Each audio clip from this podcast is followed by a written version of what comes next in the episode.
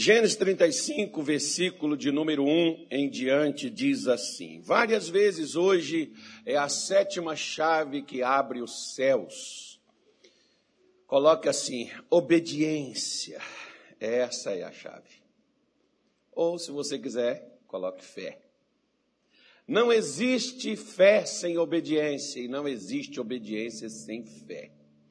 Jacó aprendeu com os revés da vida, com as derrotas que ele teve, com as quedas que ele, que ele caiu.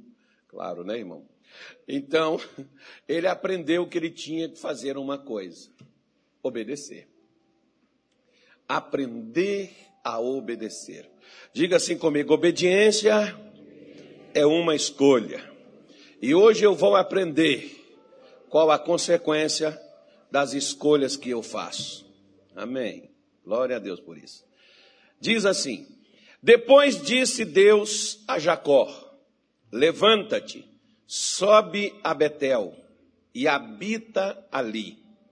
Faze ali um altar ao Deus que te apareceu quando fugiste diante da face de Esaú, teu irmão. Então disse Jacó à família, à sua família e a todos os que com ele estavam: Tirai os deuses estranhos que há no meio de vós, e purificai-vos, e mudai as vossas vestes, e levantemo-nos, e subamos a Betel, e ali farei um altar ao Deus que me respondeu no dia da minha angústia e que foi comigo no caminho que tenho andado. Digam graças a Deus. Então veja bem, olha, quando Jacó na sua primeira, não sei se você se lembra, mas na primeira chave que nós falamos aqui da vida desse patriarca, o que ele fez para os céus abrir para ele. Claro que não são só essas coisas de Jacó, você pode ir na vida de Abraão, de Isaac, você pode ir na vida de Moisés, de Davi, você pode ir na vida dos profetas, você pode ir na vida das pessoas curadas e libertas, e você vai encontrar ali atitudes, posicionamentos, isso a gente chama de chave né? é, que mudou a vida daquelas pessoas, que transformou elas por completo quando elas descobriram aquilo que elas deveriam fazer, como elas deveriam agir diante daquilo que elas viveram. Então, essas mesmas coisas para nós nos dias de hoje, muitos de nós nos assemelhamos com Jacó né, pelos problemas vividos dentro de casa, na família, os dramas da vida, as dificuldades que a gente passa, que a gente enfrenta, essas coisas todas né, que surgem na nossa caminhada de fé. Então, Jacó, na sua primeira visão que ele teve de Deus, Deus deu para Jacó posicionamentos, direções. Eu sempre falo uma coisa: Deus não te dá milagre, Deus te ensina o que gera o milagre. O que vai fazer o milagre acontecer na sua vida. Como, por exemplo, alguém falou para aquela mulher do fluxo de sangue, se ela tocasse nas vestes de Jesus, não, podia nem, não precisava nem receber uma imposição de mãos. Se ela tocasse nas suas vestes, ela ficaria curada. Alguém disse isso para ela. Ela acreditou e ela foi atrás. E o que, que aconteceu com ela? Ela ficou curada. E no final, Jesus disse assim para ela: mulher, a tua fé te salvou. Não foi só simplesmente o ato dela tocar em Jesus. Muitas pessoas estavam lá e muitas pessoas tocavam em Jesus. Mas nem todas as pessoas, o toque tinha resultado. Como tem aquelas pessoas que, apesar delas estarem na igreja, delas participarem de cultos, reuniões, lerem Bíblia, fazer orações, fazer campanhas, fazer correntes, nem por isso suas vidas mudam.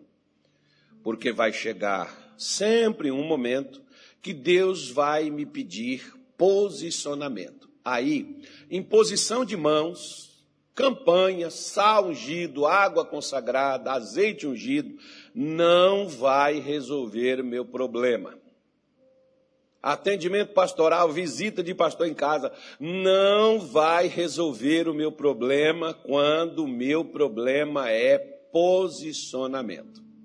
Eu vou te mostrar hoje, nessa parte da manhã, nós temos culto daqui a pouco às 10 e tem também às 10 a gente não transmite, mas a gente transmite às 18 horas. Eu vou te mostrar sobre dois homens de Deus, na mesma cidade, no mesmo lugar, com posicionamentos diferentes um do outro, o resultado que gerou em um e o resultado que gerou em outro. Primeiro, abra a sua Bíblia em Jonas, capítulo de número 1. Jonas, profeta Jonas, por favor, lá no Velho Testamento, chamados profetas menores. Jonas está entre Obadias e Miqués, não te ajudou em nada, né? Claro que ajudou. É só você abrir Malaquias, né, antes de Mateus, Novo Testamento. Abre Malaquias, volta Zacarias, Ageu, Sonfonias, Abacuque, Naum, Miquéias, aí vem Jonas. Jonas, capítulo 1. Diz assim: E veio a palavra do Senhor a Jonas, filho de Amitai, dizendo: quem é que estava falando com Jonas? Deus. Quem falou com Jacó? Deus. Quem falou com Jonas? Deus. Quem está falando comigo e contigo? Deus, porque a palavra também está vindo dele. Diga graças a Deus. Fala assim: meu dia já começou a melhorar. Deus está falando comigo. Olha só que coisa boa. O que, que Deus falou com ele? Levanta-te, vai à grande cidade de Nínive e clama contra ela porque a sua malícia subiu até mim. E Jonas se levantou para fugir de diante da face do Senhor para Tarsis e descendo a Jope, achou um navio que ia para Tarsis. Pagou, pois, a sua passagem e desceu para dentro dele para ir com eles para Tarsis de diante de quem? Algumas traduções dizem assim: para fugir da face do Senhor. Irmãos, é impressionante como às vezes Deus está com a gente, a gente larga ele e começa a andar sozinho. Mas isso acontece. Se aconteceu com um profeta, acontece com qualquer crente, com qualquer pessoa. Não deveria, mas acontece. E acontece por causa de quê? Acontece por causa das suas decisões. A decisão que você toma, ela afastará ou ela protegerá a presença de Deus com você. Uma coisa nós já sabemos. Se a presença de Deus, Moisés diz para Deus: se a tua presença não for conosco, não me faça descer daqui. Apesar de que Deus enviaria um anjo, entregaria os inimigos nas mãos de Israel, fariam eles entrarem na terra prometida, mas Moisés não quis trocar a bênção pela presença de Deus. Porque bênção, irmão, você pode perder ela a presença de Deus, ela permanece na sua vida eternamente. Então, tem casos, por exemplo, para muitos que gostam de dizer assim: uma vez salvo, salvo para sempre. É? Larga Deus para você ver. Deus não nos larga, mas nós o largamos em algum lugar. Quando? Quando nós decidimos fugir dele, ao invés de mantê-lo por perto de nós o que eu e você fazemos, ou te afasta, ou mantém a presença de Deus na sua vida. Você decide. De que forma? Ah, eu aceito. Ah, eu confesso. Ah, eu afirmo. Não, não, não, não. Não, eu disse para você que isso aí vai chegar uma hora que Deus te pede posicionamento. Não, não confissão. Vai chegar a hora da sua vida que confessar não é suficiente. Confessar é afirmar Jesus como seu Senhor, como seu Salvador, é falar da grandeza de Deus, é citar versículo bíblico, né? como muita gente gosta de fazer. O Senhor é meu pastor, nada me faltará, e está faltando tudo, inclusive paz. Está faltando perspectiva, está faltando esperança, está faltando saúde, está faltando prosperidade, está faltando um monte de coisa. Mas as pessoas falam. E por que, que isso acontece? Ah, porque o demônio se levanta, pastor. Não, irmão, não é o demônio. Você viu falando aqui que foi demônio que fez Jonas se afastar de Deus? Não. E onde foi que ele se afastou de Deus? nessa cidade chamada Jope. Hoje o nome dela, para o mais recente, para quem quiser saber, curiosidade, se chama Jafa. Está lá até hoje, lá na, no, no, no, estado de Israel. Tá? É, a cidade de Jafa. É esse mesmo lugar, onde Jonas desce, pega um navio para ir para Tarsis, que é próximo da Espanha, ao invés de ir para Nínive, que era na Síria um local bem mais perto, mas ele não quer ir para lá, porque ele não queria pregar para os ninivitas. Ou seja, como eu falei aqui na reunião de pastores na terça-feira, falei ontem aqui com os obreiros, quero ter a permissão de vocês para falar com vocês também no dia de hoje. Você também quer ouvir isso? Ok. Deus então tinha um problema. O problema de Deus se chamava Nínive. E Deus tinha a solução. A solução de Nínive se chamava Jonas. Mas Jonas virou o quê? Um problema para Deus. Ele que era a solução. Agora imagine, Deus tem um problema. Qual família? Qual o problema? O problema pode ser sua família, pode ser seu casamento, Pode ser né, Cuiabá, pode ser Mato Grosso, pode ser o Brasil, pode ser o mundo. Por que não? Se Jonas foi usado por Deus para mudar uma nação, por que, que você não é? Então Deus tem vários problemas nesse mundo. Agora, Deus tem quem os soluciona para ele? Às vezes falta. Por isso que Jesus diz: Poucos são os ceifeiros, rogai, pois, ao Senhor da seara para que envie ceifeiros. Então Jesus diz: a seara é grande, mas falta tem, falta gente para poder colher os frutos que já estão maduros. Então Deus ainda tem problemas. Desses problemas de Deus para resolver, nós somos a solução. Agora, nós estamos sendo a solução ou nós estamos sendo mais um problema para Deus?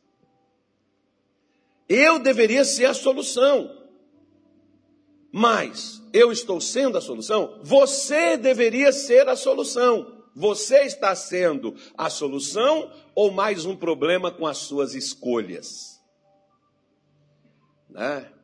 Nós gostamos de pedir Deus para mandar anjo, para mandar né, manifestar o seu poder, para trazer a sua bênção. Agora, se Deus tem nós, para que ele precisa de anjo?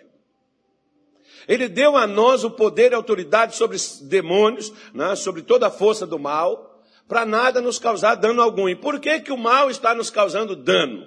Porque nós viramos parte do problema e não parte da solução. E viramos parte do problema por causa de quê? Por causa das nossas decisões.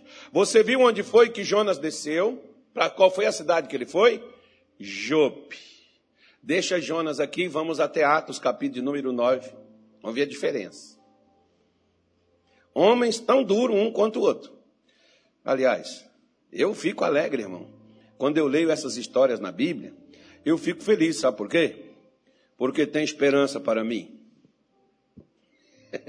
Esses, esses, homens de Deus, esses homens de Deus falharam, mas também levantaram e venceram. O problema não é você ter um problema. O problema é você não resolver o problema que você tem. O problema não é você perder uma batalha, o problema é você desistir da guerra.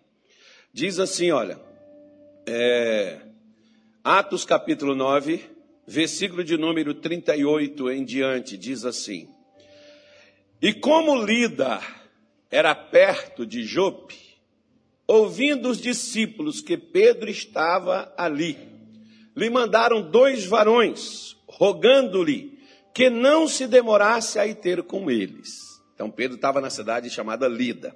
Ficaram sabendo que Pedro estava lá, o pessoal de Jope. Mandou chamar Pedro. E lá, aí diz assim, versículo 39. E levantando-se Pedro, foi com eles. Quando chegou, o levaram ao quarto alto. E todas as viúvas o rodearam, chorando e mostrando as túnicas e vestes que Dorcas fizera quando estava com elas. Mas Pedro, fazendo-as sair a todas, pôs-se de joelho e orou, e voltando-se para o corpo, disse: Tabita, levanta-te. E ela abriu os olhos, e vendo a Pedro, assentou-se, E ele, dando-lhe a mão, a levantou e, chamando os santos e as viúvas, apresentou-la viva. E foi isto notório a toda Jope. E muitos creram no Senhor. E ficou muitos dias em Jope com um certo Simão Curtidor. Capítulo 10. E havia em Cesareia um varão por nome Cornélio, centurião da corte chamada italiana, piedoso e temente a Deus, com todos da sua casa, o qual fazia muitas esmolas ao povo e de contínuo orava a Deus. Este, quase a hora nona do dia, viu claramente numa visão um anjo de Deus, que se dirigia para ele e dizia: Cornélio. Este, fixando os olhos nele, muito atemorizado, disse: Que é, Senhor? E o anjo lhe disse: As tuas orações e as tuas esmolas têm subido para a memória diante de Deus. Agora, pois, envia homens aonde? a Jope, e manda chamar a Simão, que tem por sobrenome Pedro. Este está com um certo Simão curtidor, que tem sua casa junto do mar. Ele te dirá o que deves fazer. Agora, ele foi e mandou, né? Agora o versículo 10. Né? E no dia seguinte, versículo 9, perdão. E no dia seguinte, indo eles a caminho, estando já perto da cidade, subiu Pedro ao terraço para orar, quase a hora sexta, meio-dia. Um bom horário para orar. O pastor Nilton tem oração aqui, amanhã, por exemplo, meio-dia. Né? Quem quer vencer, ter visão de Deus, meio-dia. E tendo fome, quis comer. Claro, né, irmão? Quem está com fome tem que comer. Enquanto lhe preparavam, sobreveio-lhe um arrebatamento de sentidos. Então, para ter paciência para esperar a comida ficar pronta, vai orar. Vai brigar com a mulher, nem com as panelas, não, nem com fogo. Vai para oração, que a panela sai mais rápido. E viu o céu aberto e que descia um vaso, como se fosse um grande lençol atado pelas quatro pontas, vindo para a terra, no qual havia de todos os animais, quádrupes, répteis da terra e aves do céu. E foi-lhe dirigida uma voz: Levanta-te, Pedro, mata e come. Boa sugestão, irmão. Você está com fome? Vai caçar, mata e come. Então. Mas Pedro diz: De modo nenhum, Senhor, porque nunca comi coisa alguma comum e imunda. E segunda vez disse a voz: Não faças tu comum ao que Deus purificou. E aconteceu que isto, isto aconteceu por três vezes e o vaso tornou a recolher-se no céu. Vamos dar uma parada aqui. Os animais que tinham nesta, neste, nesta visão que Pedro teve desse lençol que descia do céu para a terra, eram os animais, dentre eles estavam animais dos quais, na lei de Moisés, e até hoje, o judeu praticante, ele não come. Tá? Ele não come desses animais. Igual, por exemplo, o porco, o animal para eles comer, não podia ter o casco fendido. Né? E, e, se, e se tiver o casco aberto, ele tem que ruminar, quer dizer, ele tem que, igual o boi, o porco já não faz isso. Então, o porco, para eles, por exemplo, é tido como imundo, eles não comem carne de porco. Você sabe, por exemplo, que judeu, adventista e né, muçulmano, por exemplo, os que guardam essa, essa, essa recomendação, né? E não é só o porco, não, tem vários outros animais. É só você pegar lá no livro de Levítico, você vai ver que a lista é extensiva, muito grande. Eles não comiam. Dentro desse lençol estavam esses animais, e Deus disse para Pedro: Pedro, mata e come. Ele disse: Não, não, não, mais negativo, mais nunca eu vou fazer uma coisa dessa. Irmão, quem estava mandando Pedro matar e comer? E quem que disse que não ia fazer? nem o que Deus estava mandando. Olha como é que esse camarada era, irmão.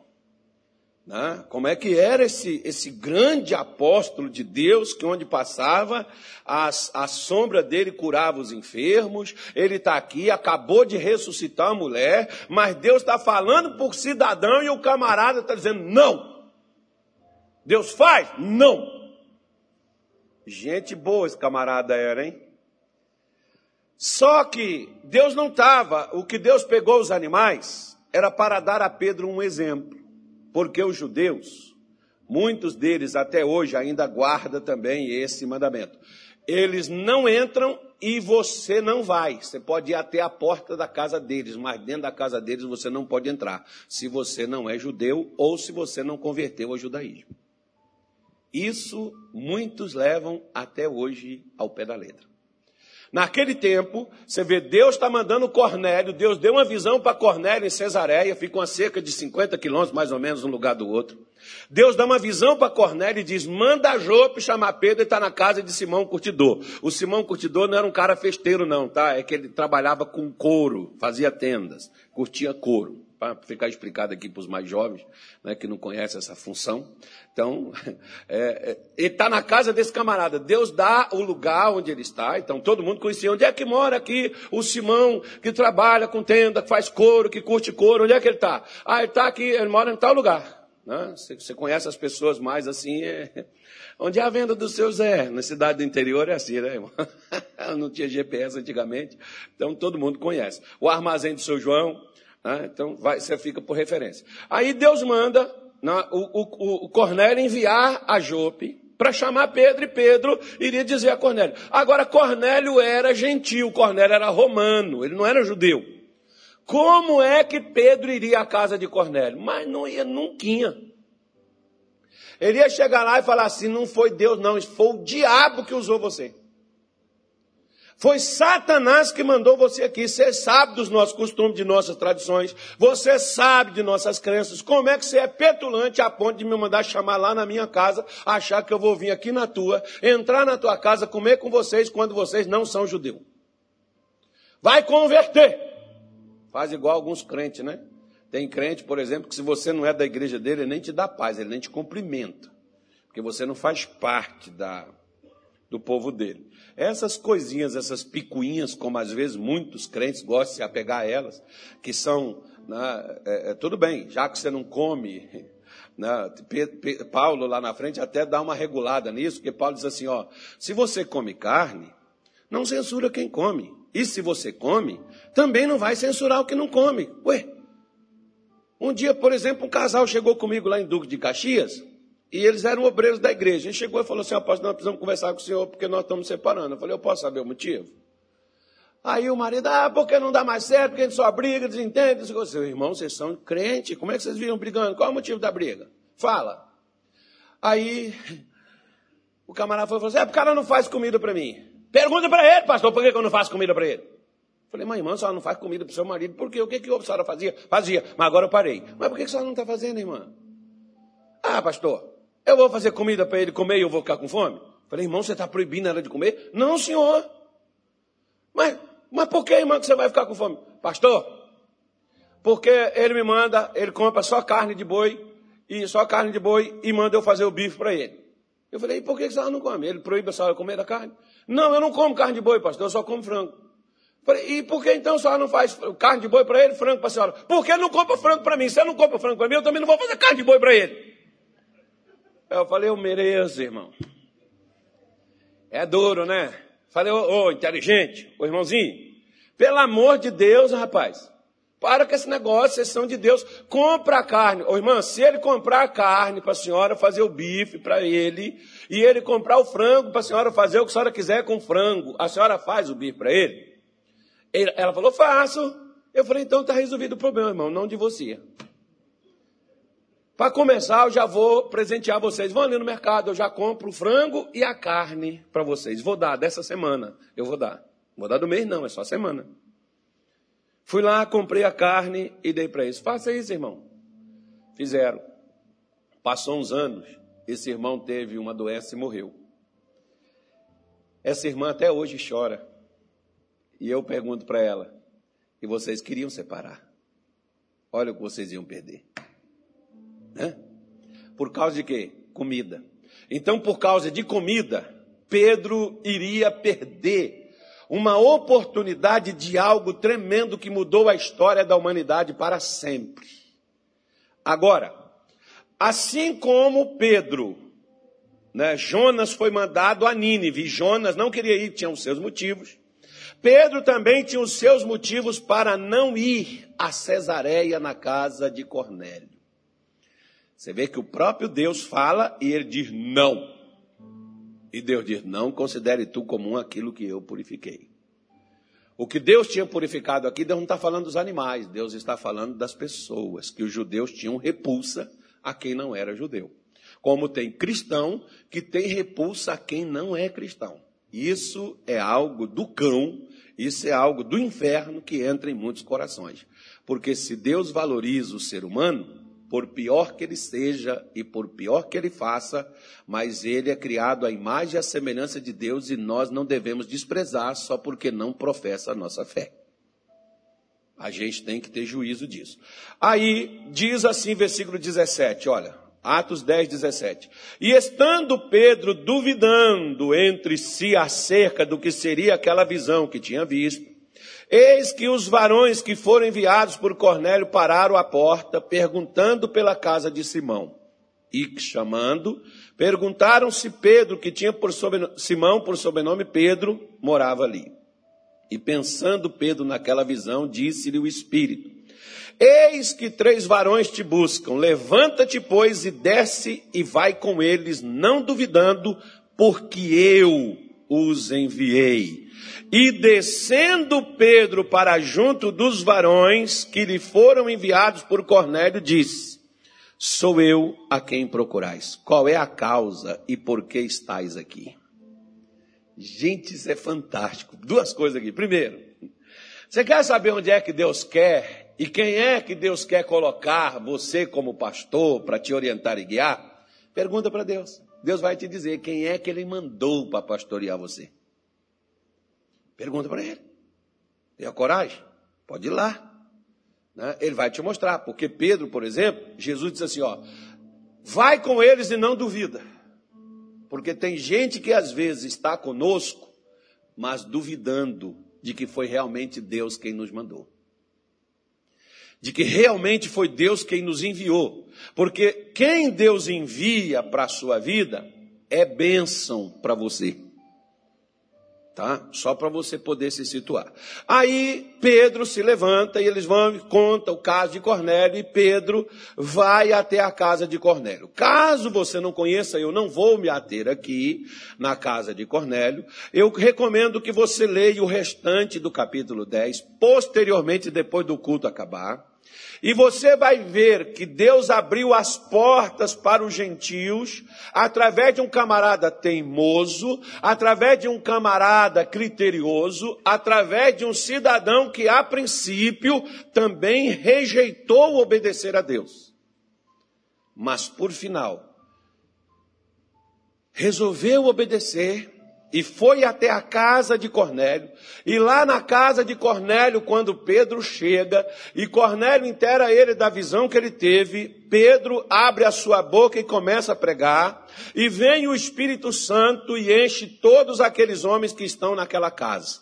Olha a diferença na mesma cidade. Um foge da presença de Deus para um lugar diferente.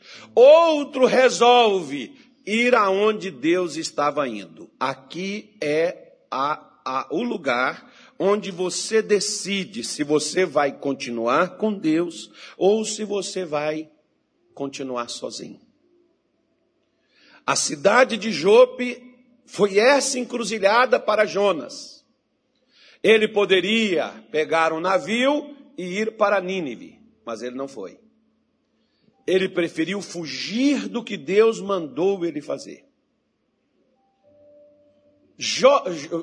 Pedro está na mesma cidade, Cesareia. Ele podia falar: não, eu não vou para Cesareia, eu vou voltar para Jerusalém.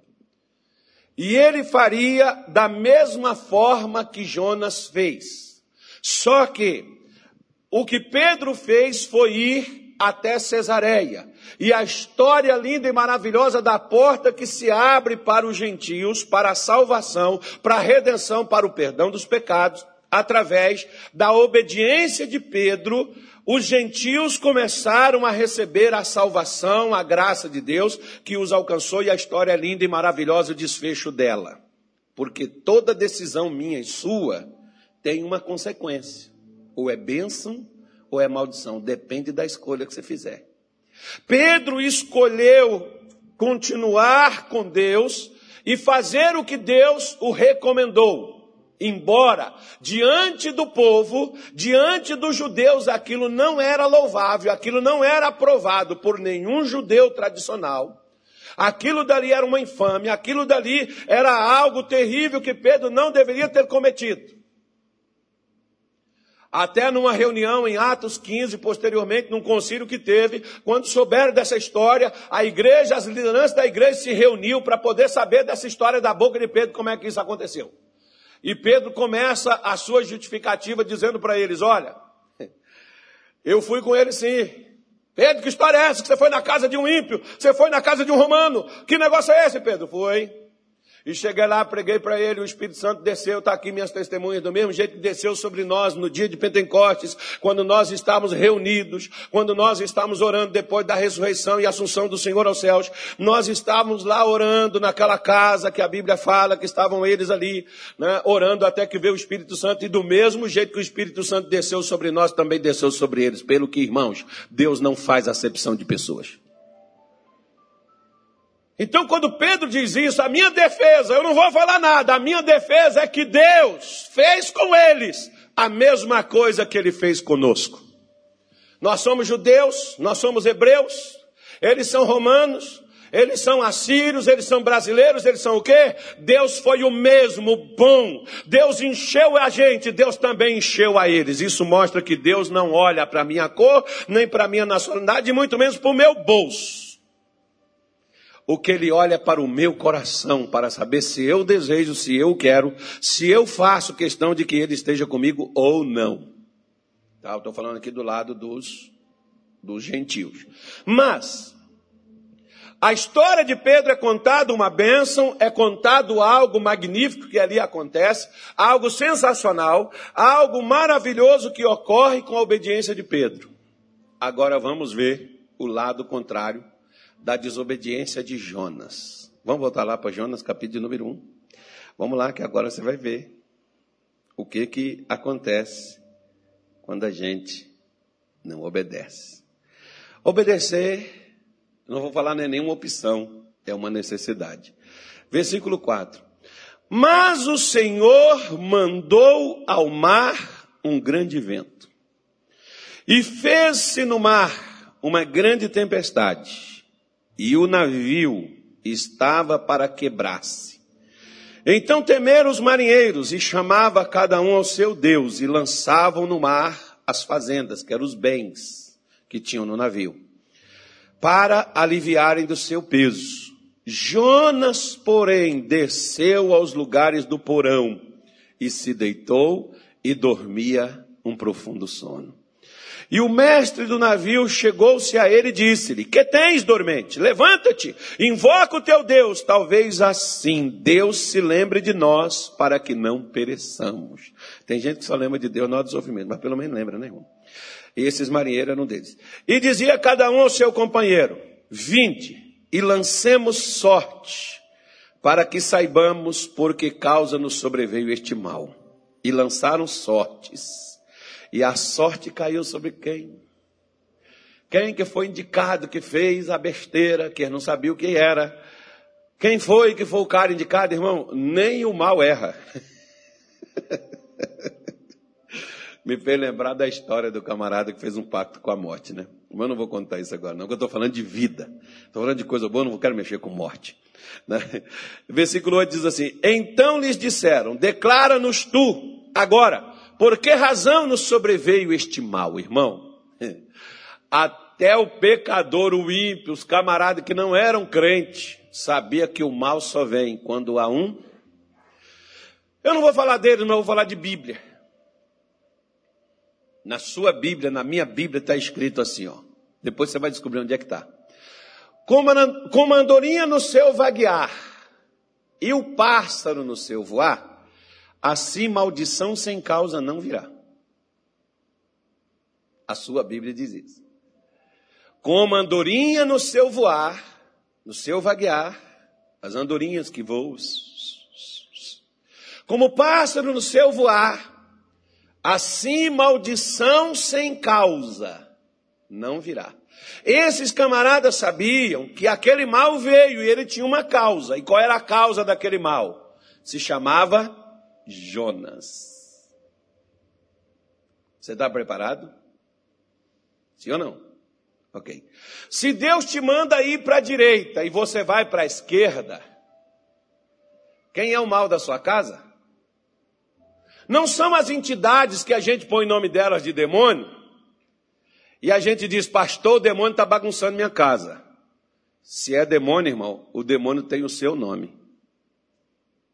Não, pastor, que é isso? Isso é uma infâmia? Isso é uma blasfêmia? Como é que o senhor está atribuindo uma coisa dessa para mim? Primeira coisa. Quem foi que mandou o vento ir lá no barco? Foi o diabo? Hã? Quem mandou o vento lá no mar? E era um vento local, ele não estava no mar todo, só estava em volta daquele barco. Que é um vento muito sábio, é um vento muito inteligente, só vai ventar aqui. Quem é que pode fazer chover aqui e sol ali na Várzea Grande? Por incrível que pareça, irmão, lá em Belém do Pará eu presenciei e eu vi. Eu estava lá. Lá tem uma avenida chamada Almirante Barroso, ela é duas faixas, iguais, iguais a essa daqui da Avenida do CPA. Ela é um pouco mais estreita do que essa, né? mas é uma, uma avenida legal. E eu estava nessa avenida. Eu estava de um lado dela. De um lado dela estava sol e estava seco, e do outro lado estava chovendo. A diferença tem a pista do lá tem a pista do BRT no meio, né? Na outra pista está chovendo, na pista de cá está seco e está sol. Né? Lá era assim: a chuva vinha num lugar, no outro está seco. Aqui é assim: a chuva vem, ela nem cai, ela para no ar por causa do calor. Aqui. Eu não vi, mas disseram que uma, no ano passado teve uma chuva que caiu aí, mas ela não chegou a pingar aqui no chão. Ela foi evaporada. Eu não podia perder essa oportunidade de fazer essa brincadeira. Mas tá bom, nós estamos aqui, isso é que importa. Amém? Então veja bem, quando Jonas ele resolve sair da presença de Deus, ele passa a ter um problema com quem? Com Deus, irmão, não é com o diabo. Sai da presença de Deus, você não vai ter problema com o diabo, não. Sabe por quê? Porque mesmo que você tenha problema com o diabo, você vai orar e repreender e ele vai te obedecer. Mas Deus não. Deus só trabalha para mim quando eu estou trabalhando com Ele. Quando eu estou sozinho, irmão, ele não trabalha não. Eu não estou esperando nele. E aquela coisa na sua vida que não muda. Já orei, pastor. Já falei com Deus, já jejuei, já levantei de madrugada, já expulsei capeta, tudo quanto é demônio, não sai. Amigo, senhora, seu problema não é demônio, seu problema é você. Deus disse para Saulo: horrenda coisa é contra ti recalcitrar contra os aguilhões. Paulo, você não está perseguindo minha igreja, você está perseguindo a mim. Fui eu que mandei eles fazer o que estão fazendo, Paulo. Você é doido. Você quer me enfrentar? Vamos embora lá, vamos ver. Puf, deu um maneiro, só caiu. Já ficou cego. Agora vai. Quero ver se você persegue agora, você não sabe onde eles estão? Vai agora. Aí Paulo já vira e diz assim: Senhor, o que queres que eu faça? Eu gosto dessa frase, irmão. Porque a gente pode até ser teimoso, mas na hora que a coisa dá errado, a gente tem que cair em si. E a gente tem que entender de onde é que vem o problema. Tem gente que, se o diabo pudesse falar com eles, o diabo diria assim: rapaz, não sou eu, não, cara, é você, conserta com seu Deus, sua vida muda. Você fica aí queimando eu, queimando eu, eu já nem estou aí mais, rapaz. Satanás, se tivesse tribunal, já estava entrando com processo contra muito crente. Você está me queimando injustamente. Não sou eu o seu problema, o problema é você. Você que foge do seu Deus, você foge do seu chamado, você foge da sua posição, e aí o negócio dá errado e eu sou o culpado. Por isso que esses marinheiros aqui, que não eram judeus, tá? De, de passagem para você poder entender, porque judeu não tem esse hábito, de fazer esse tipo de, de, de, de coisa como eles fizeram, de lançar sorte para descobrir quem é que foi o cara que trouxe o problema lá para dentro. E eles descobrem o Jonas. Aí quando eles descobrem o Jonas, ele ainda diz para o Jonas. Versículo 8 diz assim: Então lhe disseram: Declara-nos tu agora, por que nos sobreveio? Por que razão nos sobreveio este mal? Que ocupação é a tua, de onde vens e qual é a tua terra e de que povo és tu? Nossa, irmão. Uma pergunta atrás da outra. Não sei nem se Jonas decorou isso tudo. E ele lhes disse: Eu sou hebreu e temo ao Senhor o Deus do céu, que fez o mar e a terra seca. Então os homens se encheram de grande temor e lhe disseram: Por que fizestes tu isso? Pois sabia os homens que fugia de diante do Senhor, porque lhe tinham declarado. Olha só, é engraçado, né? É engraçado que o ímpio, quando ele vê o negócio apertar, é igual, por exemplo, diz que não existe ateu, né, irmão? Basta um avião estiver em rota de colisão para cair. O ateu na hora acredita. Né? Então, então, quando o camarada é sensato, quando eles viram o negócio pegar para o lado deles, eles já estão perguntando de que povo tu és, qual é a sua ocupação, o que é que você faz, de onde é que você mora, qual é o seu lugar. Aí quando, quando Jonas fala, olha, eu sou hebreu, eu temo ao Senhor. Irmão, os camaradas deram uma bronca em Pedro, rapaz, você é louco. Você já viu alguma vez? claro que já aconteceu. Você pode não falar, mas que já, já. Tem gente na sua casa que não vem na igreja ouvir o evangelho. Acredita em Deus da maneira deles. E muitas vezes ele já repreendeu você com suas atitudes erradas, relações a Deus. Aí você olha e diz assim: ele que não é nem crente, pastor, que nem lê Bíblia, mas ele está certo. No que ele está lhe dizendo, ele está certíssimo. Esses homens sabiam que eles estavam com um problema e o problema tinha um nome. O problema não era a tempestade, o problema era Jonas.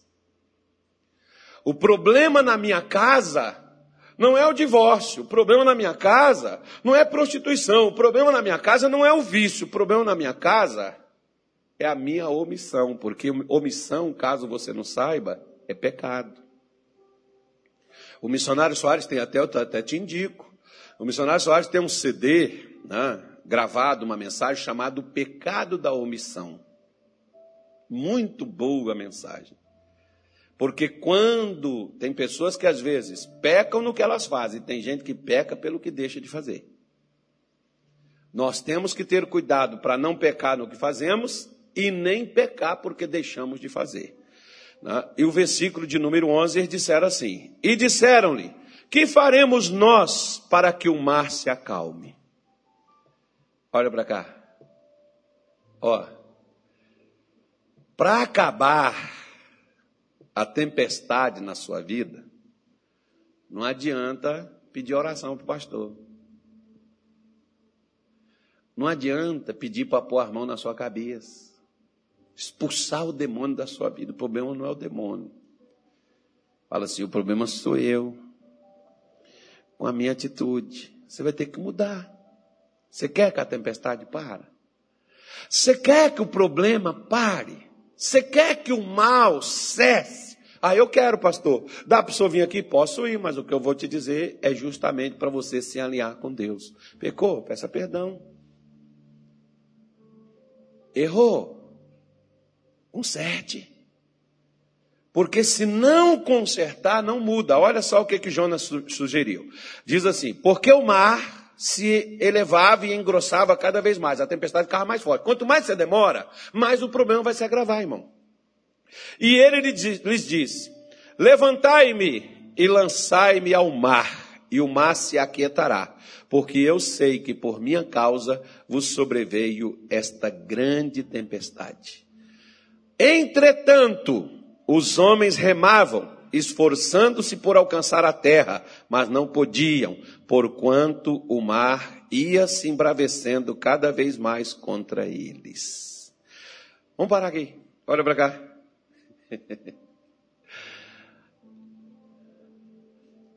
Olha a diferença de Jonas para Pedro. Pedro, quando Deus disse, não, não duvide, vá, fui eu que mandei, Pedro foi.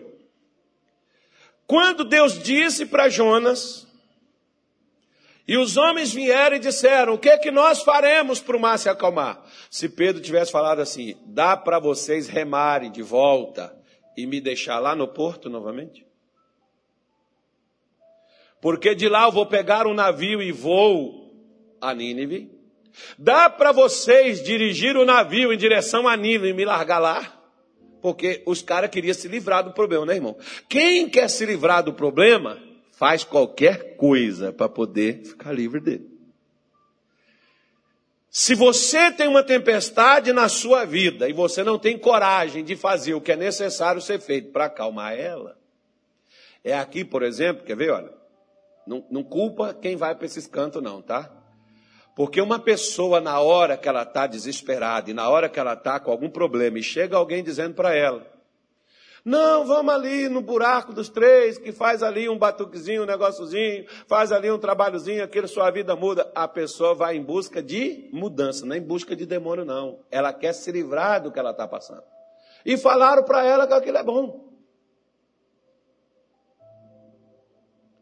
Um dia, por exemplo, tinha um camarada, são histórias de tempo de criança, tá, irmão? Mas foi verdade. Tinha um camarada, o cabelo dele, um menino novo, jovem, o cabelo dele estava caindo. Aí ele chegou para o outro lá, que, quem que ele confiava e tal, e disse para ele: Poxa, meu cabelo está caindo, não sei o que fazer. O camarada, assim, sério, né? era uma pessoa que não, não tinha esse tipo de brincadeira. O camarada sério virou para ele e falou assim: Ó, Fica olhando, na hora que a galinha fizer cocô e o cocô ainda estiver quentinho, você passa onde está caindo o cabelo que vai, nascer. Irmão, menino não fez? Aí você vai dizer, mas cara burro. Como é que ele faz uma coisa dessa, passar cocô de galinha na cabeça? Onde já se viu? Ora, ele tem um problema e ele quer resolver o problema que ele tem. E a pessoa falou para ele, uma pessoa em quem ele confiava.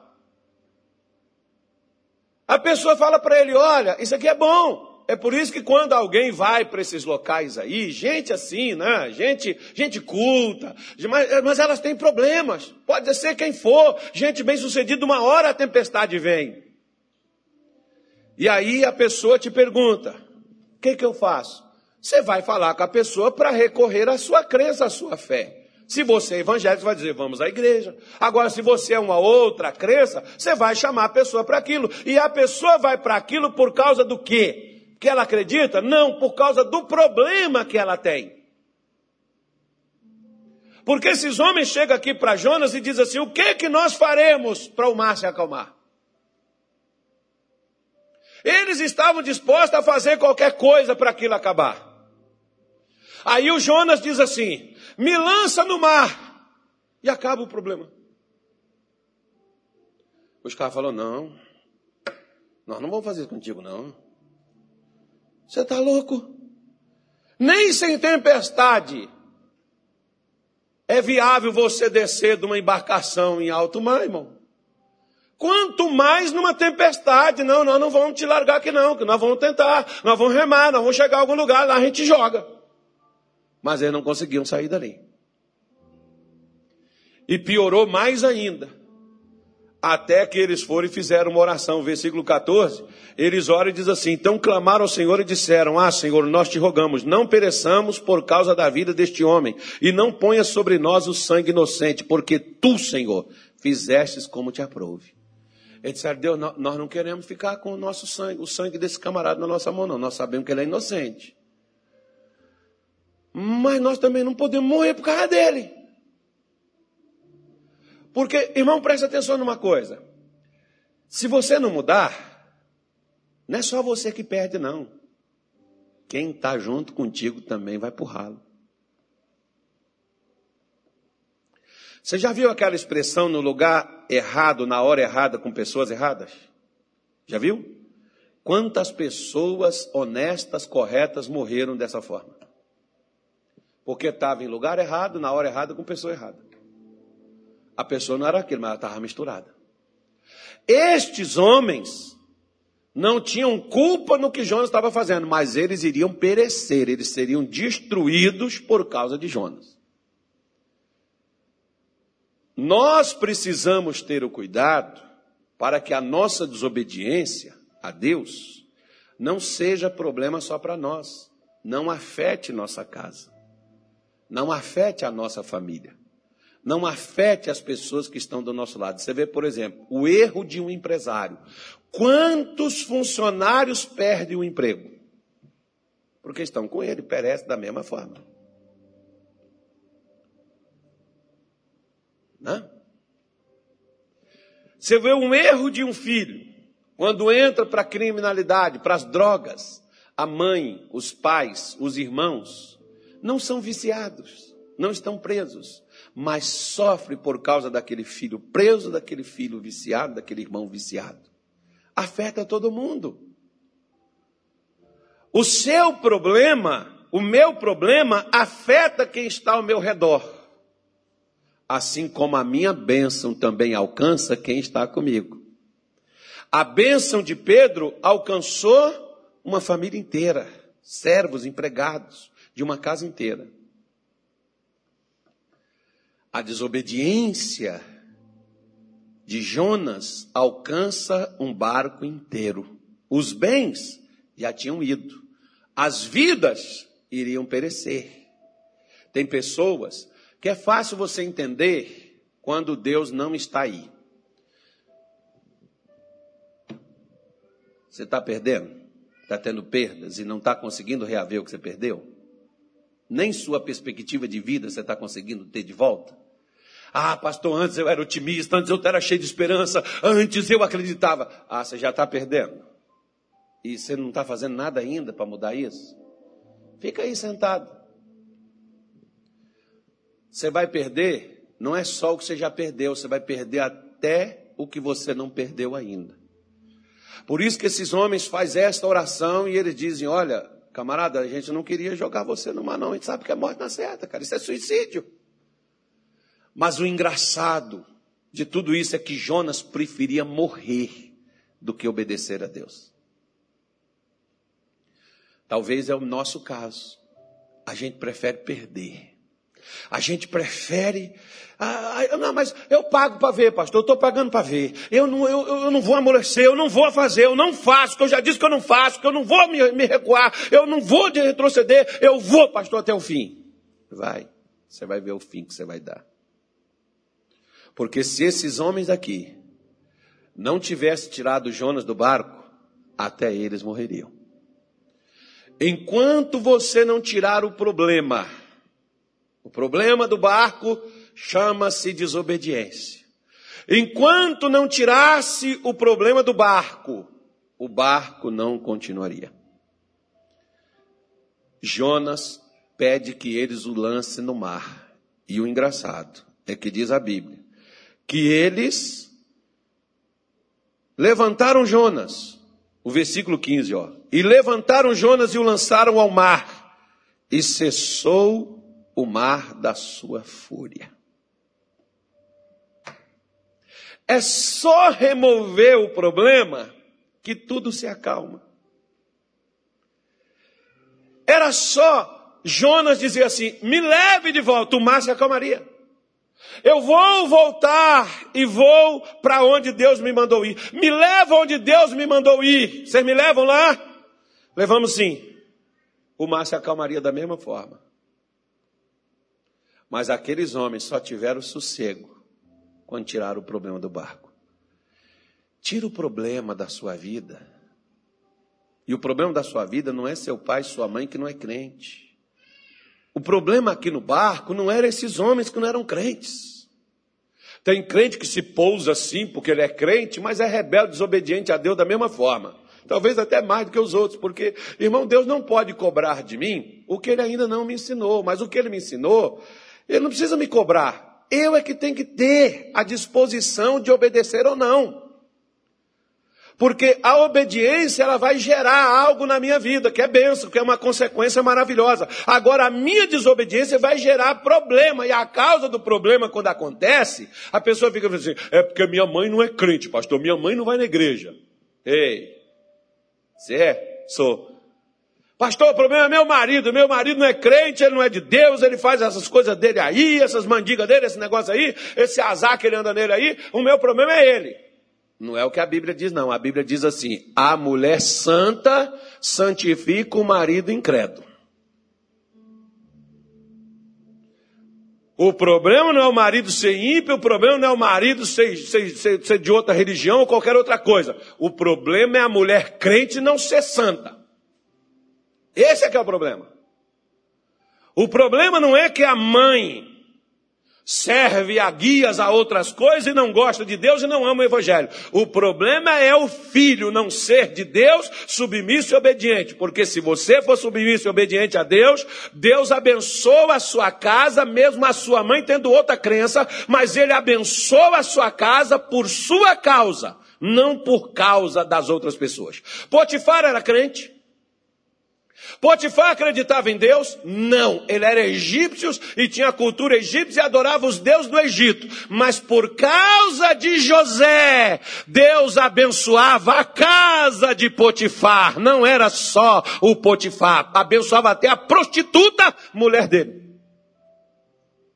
Porque onde você está, meu irmão, obedecendo a Deus, você é solução. Onde você está obedecendo a Deus, você é bênção. Onde você está obedecendo a Deus, Deus está com você para mudar a sua vida e a vida de gente que está do teu lado. Não é só você. Por isso que a obediência é uma chave que abre o céu sobre nós. Você pode ver, o Egito inteiro não cultuava a Deus, mas por causa de José, o Egito inteiro é salvo e Deus abençoou o Egito, uma nação, por causa de José. Ezequiel 22:30 Deus diz: Busquei entre eles um homem que se pusesse diante de mim, por esta terra. Levantasse o muro e tapasse as brechas, para que eu não a destruísse, mas a ninguém eu achei. Deus procura quem? Diga assim: Eu sou solução para o mundo. Agora eu fiquei alegre, irmão. Eu não sou só solução para minha casa. Eu não sou a solução somente para Cuiabá. Eu sou a solução para o Brasil. Eu sou a solução para o mundo. Diga assim: Eu não nasci para ser um problema. Diga: Eu não sou um problema. Eu não sou mais um. Eu sou solução para quem tem problema. Aleluia.